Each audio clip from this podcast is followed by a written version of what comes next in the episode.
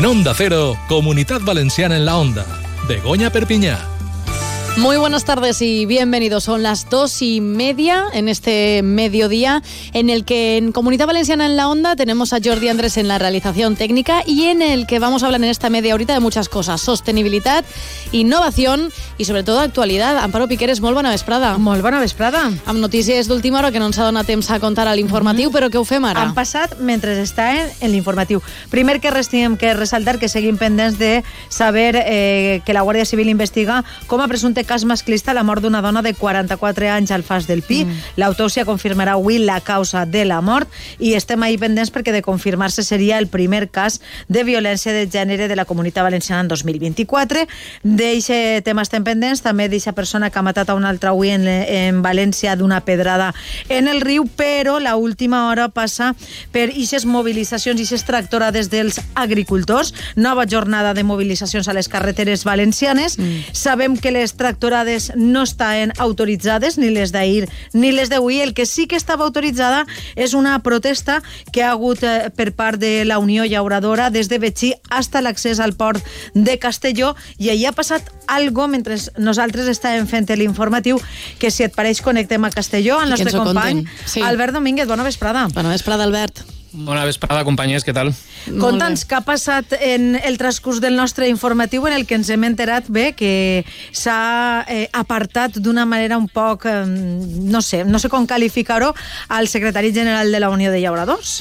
Així és, ha sigut fa escassos minuts quan Carles Peris eh, ha sigut desallotjat junt a altres companys de la Unió de les immediacions de l'accés al port de Castelló. Ell ho ha fet amb els cantis de llibertat i visca els llauradors valencians. Eh, la policia sí que havia dit que tenien que desallotjar, els llauradors havien decidit mantindre's ferms i hi ha hagut un moment que el clima de tensió ha començat a pujar i és quan la policia ha tingut que actuar. Ja n'hi ha imatges eh, circulant per les xarxes socials de com, com ben dieu, Carles Peris era desallotjat junt a altres companys de la Unió. Segons ha pogut saber esta casa, companyes, mm. les tractors no han arribat a aquest punt on estaven concentrats els llauradors que han anat a peu, en total es xifre en, en vora 300 els llauradors que han secundat esta mobilització. Com uh -huh. deia, els tractors no han pogut accedir a aquest punt perquè diuen des de la Unió pareix ser que la subdelegada del govern ha canviat els plans en l'últim moment. Per això, és una notícia d'última hora, van a demanar la seva dimissió. Bé, tenim que dir, Albert, que esta sí que era una concentració i una tractora tractorada que estava autoritzada prèviament.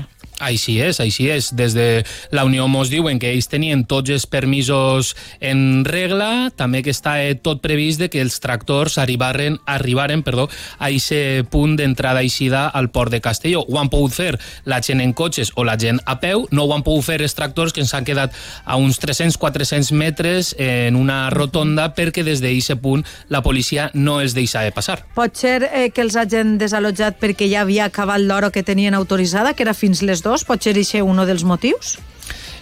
I se sembla que podria ser un dels motius. Abans de que arribara les dos del migdia, eh, els llauradors sí que havien fet una consulta entre els seus associats de si volien quedar-se o no, unànimament, unànimament els llauradors han decidit mantindre's en aquest accés i és quan la policia ha començat a actuar. Bé, doncs seguirem pendents mm. d'aixa última hora i ens contareu des de Castelló aquesta vesprada també a la brújula com ha anat. Gràcies, Albert. Les novetats. Gràcies. Company. Gràcies, companyes. No hi ha que oblidar que al final els agricultors estan eixint al carrer uh mhm. -huh. per totes les carències, totes les reivindicacions que ja comentàvem ahir, que en són moltes i que han de ser escoltades. Exactament. També segueixen afectades algunes carreteres, com l'autovia A3 als termes d'Utiel i Caudete de les Fuentes, també la Nacional 3 a la Torre, o, per exemple, la CB50 a l'altura de la localitat de Guadassuar. Dir que entre les reivindicacions eh, dels llauradors són els altos costos de producció, mm. el baix rendiment econòmic o la competència també deslleial de països tercers. Són motius més que suficients perquè el sector agrari pues, eh, viu una crisi que crec que està ja perpetuant-se Exacte, molta arrastrada en, en el temps i aquestes accions es duen a terme perquè volen solucions per part de mm. les administracions.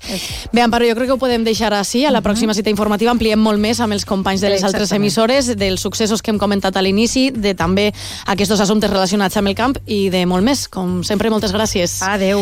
Perquè ara anem a continuar, anem amb innovació. La nostra companya Palmira Benaja se'ns aporta avui un toc un tant mirant al futur. La innovació del futur sempre ho fem amb la red d'instituts tecnològics, amb Reddit. Anem a escoltar-vos.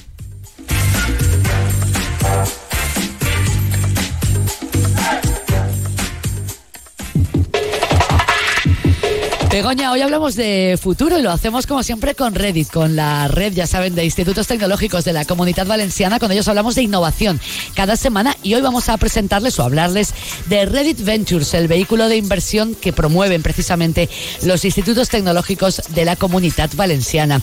Begoña Vilata, buenas tardes. Buenas tardes, Palmira. Pues efectivamente, vamos a hablar de esto porque, como recordarás muy bien, pues lo presentamos ¿no? aquí en este mismo programa cuando salió la iniciativa y hoy pues lo volvemos a traer de actualidad porque la verdad es que estamos de enhorabuena, ¿no? Porque en unas poquitas semanas hemos lanzado dos compañías de base tecnológica y para que nos lo cuente todo esto, pues tenemos hoy con nosotros a Gonzalo Belenguer, que es el director de Reddit y consejero también de Reddit Ventures. Bienvenido, Gonzalo.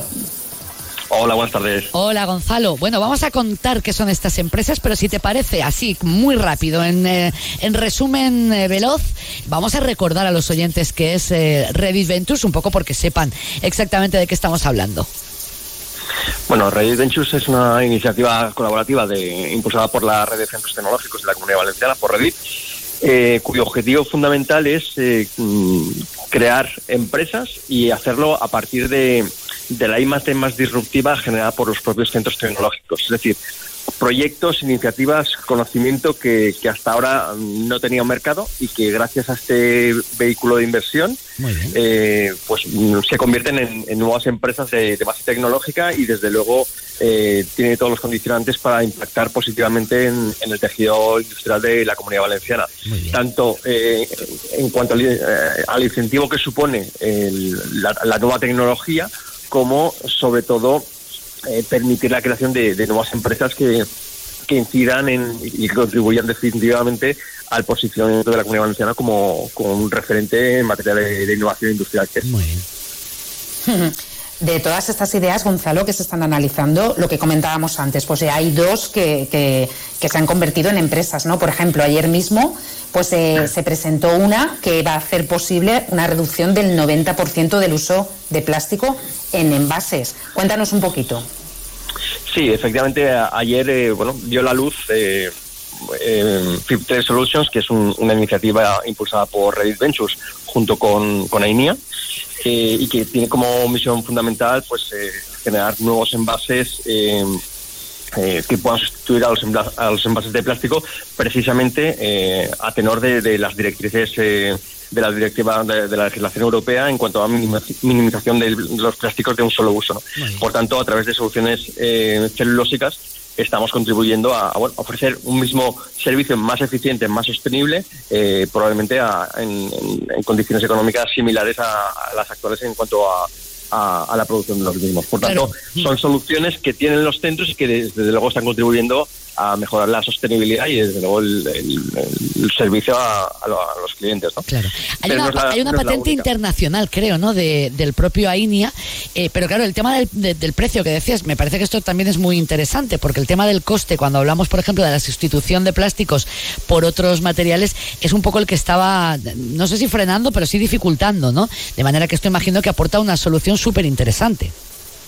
Bueno, es que precisamente la sostenibilidad, tal y como la concebimos nosotros, eh, incluye esta, esta triple visión, ¿no? no solo la sostenibilidad ambiental, sino eh, la social y, por supuesto, también la económica, que hacen posible que iniciativas como Free Play pues hayan visto la luz y desde luego vaya a contribuir a, bueno, a una auténtica revolución en cuanto a los procesos de, de- de envasado eh, a partir de soluciones alternativas al plástico, como es, como es este caso. ¿no? Yo creo que es, es una cuestión esencial y que desde luego contribuirá a que sea una solución atractiva para, para, toda la cadena de, de valor. ¿no? Pero como decía antes, no es la única buena nueva que tenemos en Race Ventures. Eh, Sabéis que hace unas semanas pues mm, lanzamos la primera spin-off que bueno que es eh, RI Medical y que precisamente está centrada en aportar nuevas soluciones a la a detección temprana de- del cáncer de próstata que es uno de los bueno, cánceres eh, más eh, más numerosos que, normalmente se, se detectan en España y, y a nivel europeo ¿no? entonces aportamos conocimiento y sobre todo soluciones eficientes que desde luego van a contribuir a, no sé si a revolucionar, pero desde luego a, evolucionar eh, los sectores productivos en los que estamos trabajando desde hace 50 años en muchos casos. Claro. Yo creo que son dos ideas súper potentes, ¿no? Esta también que estabas comentando en el ámbito de la salud, pues es una, una revolución. ¿Cómo piensas, Gonzalo, que pues esta iniciativa, que, bueno, ya lo estamos viendo, ¿no? Lo, que se está lanzando, eh, ¿cómo la ves eh, en el corto plazo? ¿Cómo, ¿Cómo, crees que va a impactar ¿no? en nuestro tejido industrial en la comunidad valenciana? Bueno, yo creo que los, el camino se demuestra andando, ¿no? Y precisamente Redis, la red de centros tecnológicos, eh, ha demostrado que con fondos propios se puede crear un vehículo de inversión propio para eh, crear spin-off de base tecnológica. Redis Ventures precisamente en sí mismo ya es un éxito porque es bueno una, una nueva entidad que está impulsando eh, la transferencia tecnológica más disruptiva que, como decía antes, contribuirá a la evolución eh, del, del, propio tejido industrial de la comunidad valenciana. Desde luego, la cantidad de proyectos que todos los años desarrollan los, los centros en materia de, de I+.D., más de 2.600 en el último año, pues es un, gran conocimiento puesto al servicio de la industria. Y precisamente si utilizamos este vehículo de inversión para desarrollar la parte más disruptiva de, este conocimiento y quizá una transferencia eh, mucho más, avanzada, pues eh, creo que es humildemente nuestro pequeño granito de arena de contribución al, desarrollo socioeconómico de, de la comunidad valenciana, creando puestos de trabajo de alto valor añadido y desde luego creando nuevas empresas que contribuyan a que la Comunidad Valenciana sea realmente la referencia en, materia de, de, de industrial. Creo que tenemos conocimiento, talento, eh, grandes agentes dentro del ecosistema y precisamente Race Venture lo que pretende es poner el, el foco en, en, todo lo positivo que tenemos en, en la comunidad valenciana y, humildemente contribuir a que seamos la, bueno, la comunidad que todos queremos ser. ¿no? Sí es. Pues ahí lo vamos a dejar dando la bienvenida a FitBreak, que es la, la, empresa que se, que se forma, digamos, en el tema del plástico, y también a RI Medical, que es la que ya tiene ese dispositivo médico destinado al cribado de cáncer de próstata. Gonzalo, muchísimas gracias por estar hoy con nosotras.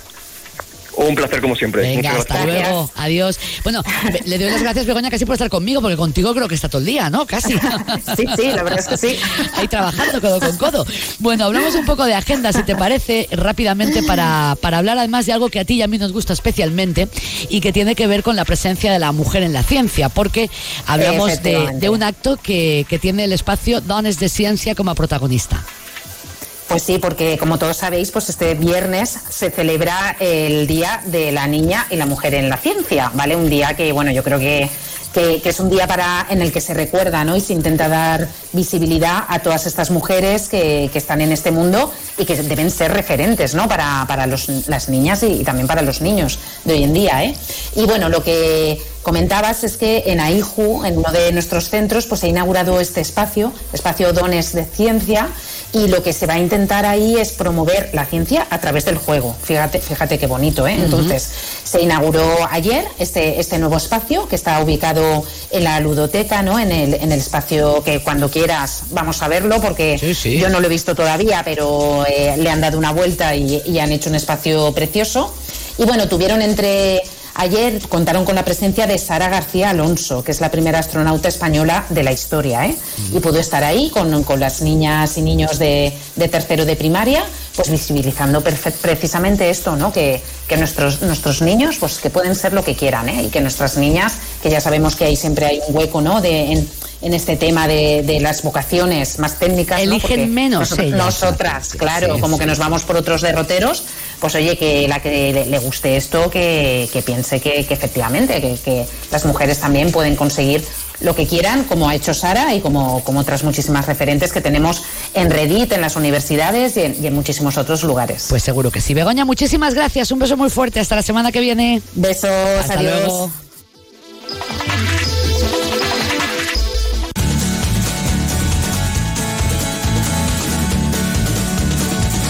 En Onda Cero, Comunidad Valenciana en la Onda. Begoña Perpiñá. Caixa Popular patrocina Sostenibilidad en la Onda.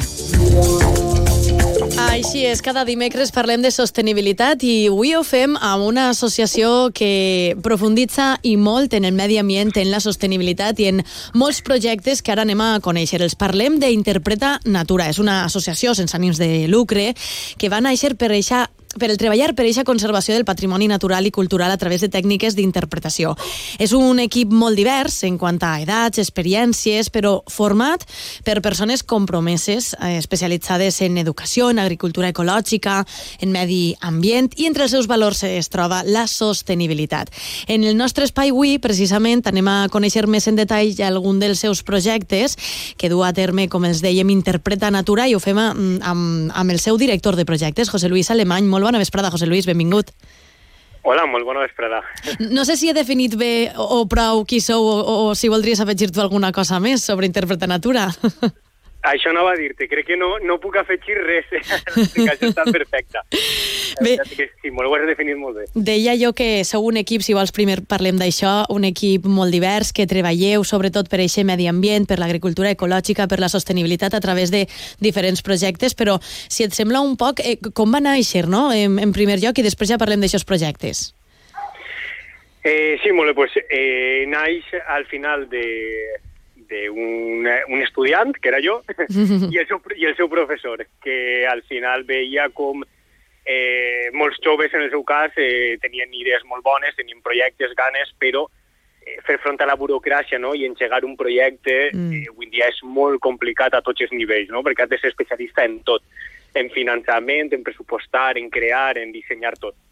Aleshores, eh, nosaltres decidirem eh, crear una entitat que poguera facilitar que la gent poguera viure del seu somni, de la seva vocació o, o, o de lo que volguera realment, no? Uh -huh. I així és com arrenquem amb aquest ànim eh, una entitat que, a més a més, tot el que faça es revertisga en, en la conservació del patrimoni natural i cultural i dels guanys que, que, es, que s'obtinguen a final d'any pues, es tornen a reinvertir en, en, això, en, en, en, en béns eh, socials, diguem en mm. béns comuns. Mm. A la Comunitat Valenciana, i ara veurem els diferents projectes que, que teniu, hi ha un que ens crida especialment l'atenció, la, entre d'altres, que és el que teniu de bioeconomia a, a Espadà. Conta'ns un poc sobre este projecte. Sí, pues, eh, aquest és un projecte molt interessant. Eh, nosaltres tinguem una sede també en, en Espadà, encara que la principal està en Alcira, a la província de València. Eh, però allí en Espadà eh, portem anys treballant el tema del despoblament rural i després de, de bueno, diversos projectes que hem desenvolupat, que, que tenien diversos estudis, s'ha comprovat que un dels principals problemes del medi rural, del despoblament, és paradògicament que no hi ha vivenda. Mm. O sigui, quan la gent vol anar al poble a repoblar, es troben el problema de que les vivendes són totes segons residències i que les famílies no estan disposades a, a, a posar-les en el mercat. No?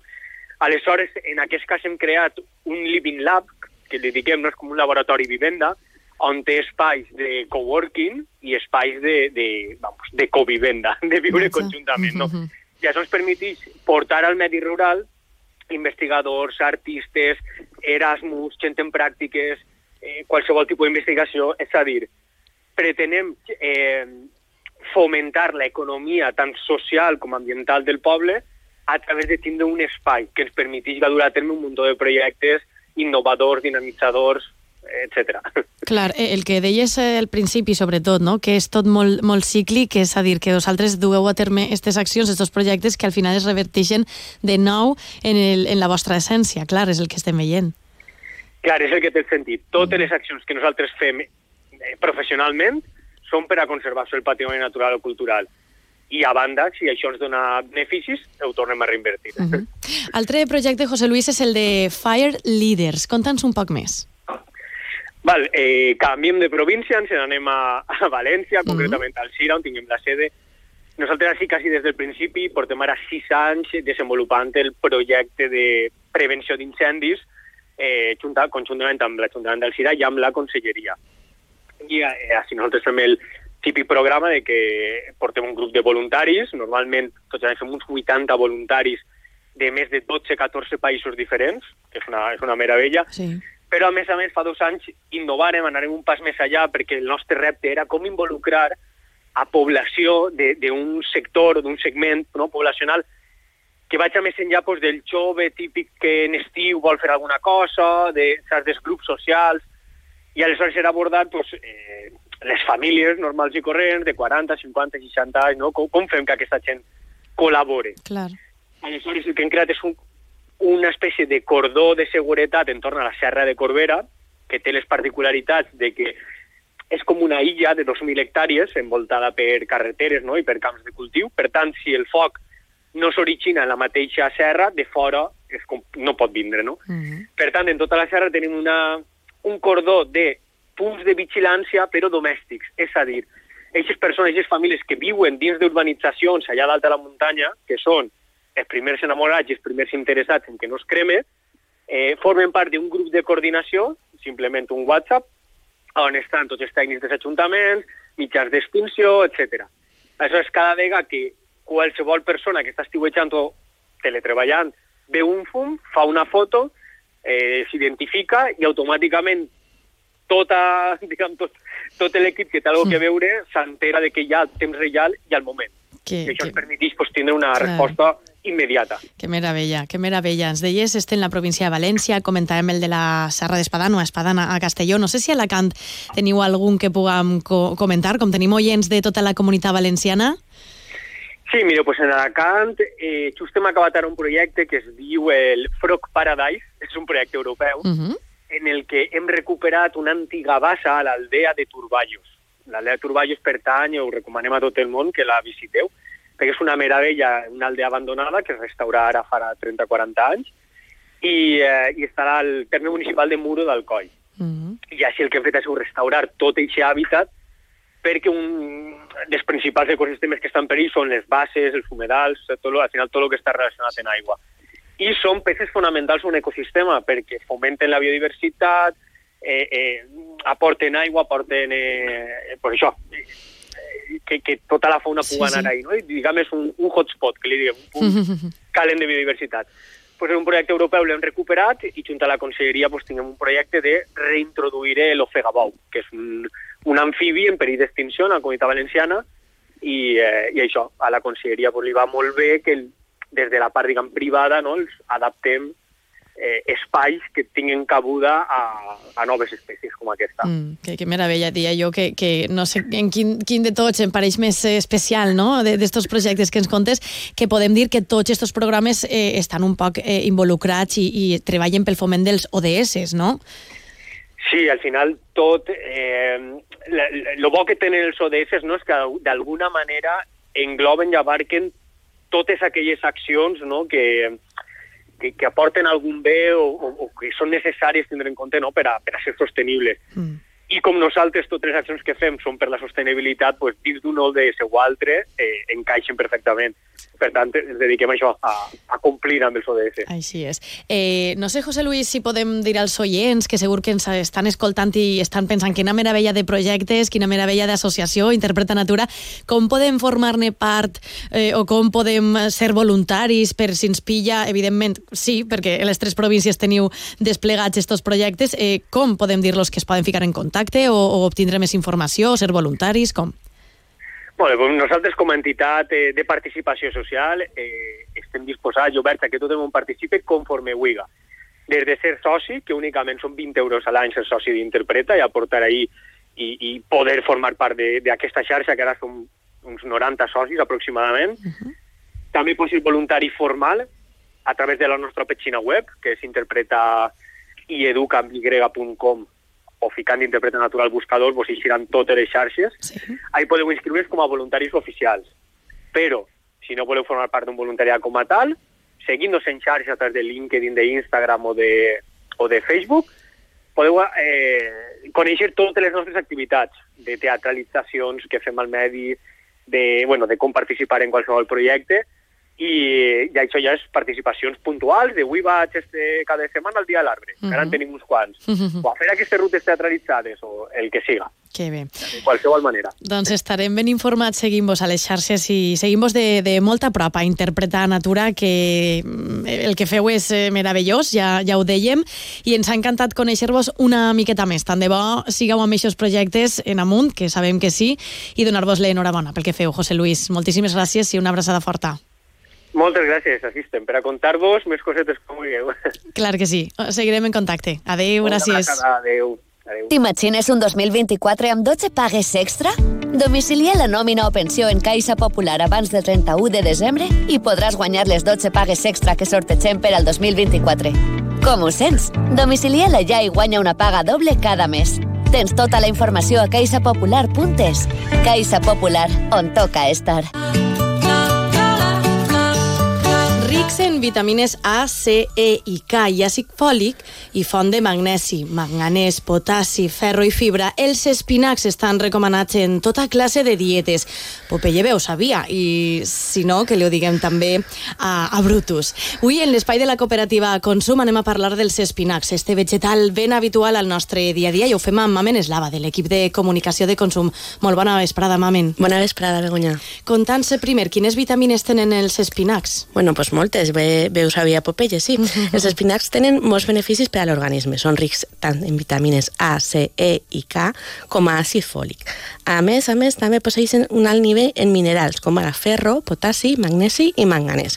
A més, és un aliment ric en fibra, que fomentarà el funcionament correcte del nostre trànsit intestinal. I quins són els seus beneficis? Bueno, eh, són molt bons aliats per a combatre l'anèmia la, i estan recomanats per a aquelles persones que pateixen aquesta enfermedad, l'anèmia, per a l'alt contingut que tenen en ferro, del qual milloren l'absorció gràcies a la seva aportació de vitamina C.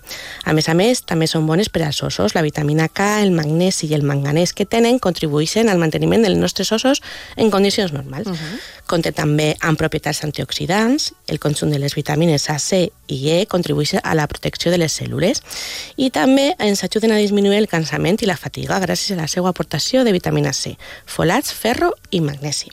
Són també recomanables durant l'embaràs perquè són rics en àcid fòlic i contribueixen al creixement dels teixits. Uh -huh. I, per últim, també ens aporta una gran quantitat de beneficis, ja ho sabem, perquè no tenen gens de greix, per això es converteix en el millor aliat per a cuidar-nos. Sens dubte. I com podem prendre'ls? Perquè imagine que hi haurà diferents formes, no? Bueno, els espinacs són una verdura fantàstica per a incloure-la a la nostra dieta. A més de versàtil, ja que admeten tot tipus de coccions, bullides al vapor o, o també crues. Poden incloure els espinacs en les cremes de verdures, en ensalades, en saltejats com a acompanyament, en salses o inclús en els batuts. No hi ha cap excusa per a no consumir-ne, no? I de segur que ens portes alguna recepta, no? Bueno, sí, eh, una, una original, és una fritata, que vindria a ser una, una truita nostra, però bueno, eh, a l'estil italià, no? Vale. Necessitem, a veure, és una fritata d'espinaques i xampinyons. Necessitaríem 400 grams de xampinyons portobello, 200 grams d'espinac fresc baby, un porro i 4 ous del de bon tamany. Uh -huh. eh, 50 mil·lilits de llet, 50 grams de formatge manxec, 3 culleradetes d'oli d'oliva verge extra i un, uns grans talls, sal i pebre al gust. Vale. I ara com ho preparem? Sí, bueno, començarem precalfant eh, el forn a 150 graus en calor a dalt i baix. Després engreixem un motlle redonet d'uns 23 centímetres de diàmetre en unes gotetes d'oli i forren la seva base en paper de forn. En una paella posem l'oli a calfar i saltegem els ais picaets, així com el porro tallat en rodanxes fines. Uh -huh. Afegim després els xampinyons portobello picats en trossets i els cuinem fins que estiguen quasi tendres. Afegim després els brots d'espinacs i els saltegem també amb la resta d'hortalisses durant 5 minuts més o menys. I en un bol batem els ous en un pessic de sal, afegim el formatge manxec ratllat, la llet i les verdures saltejades passem la mescla al molde i enfornem durant 30 minuts o fins que es veja que la mescla està ja més quallada. Uh -huh. Vaja, que, que, que bona pinta, no? Esta truita a la italiana i com a sí. protagonistes els espinacs que ben bé són molt bons, com hem pogut conèixer. Així que moltíssimes gràcies, Mamen, i fins la pròxima setmana. Gràcies a vosaltres. Adeu. Adeu.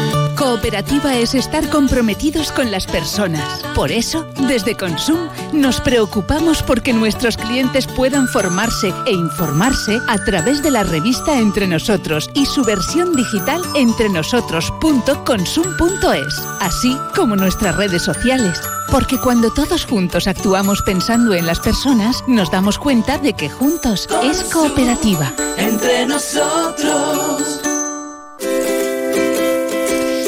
Así con esto llegamos a las 3 del mediodía. Lo dejamos aquí por hoy. Mañana más en Comunidad Valenciana en la Onda a partir de las 2 y media. Les esperamos. Feliz tarde.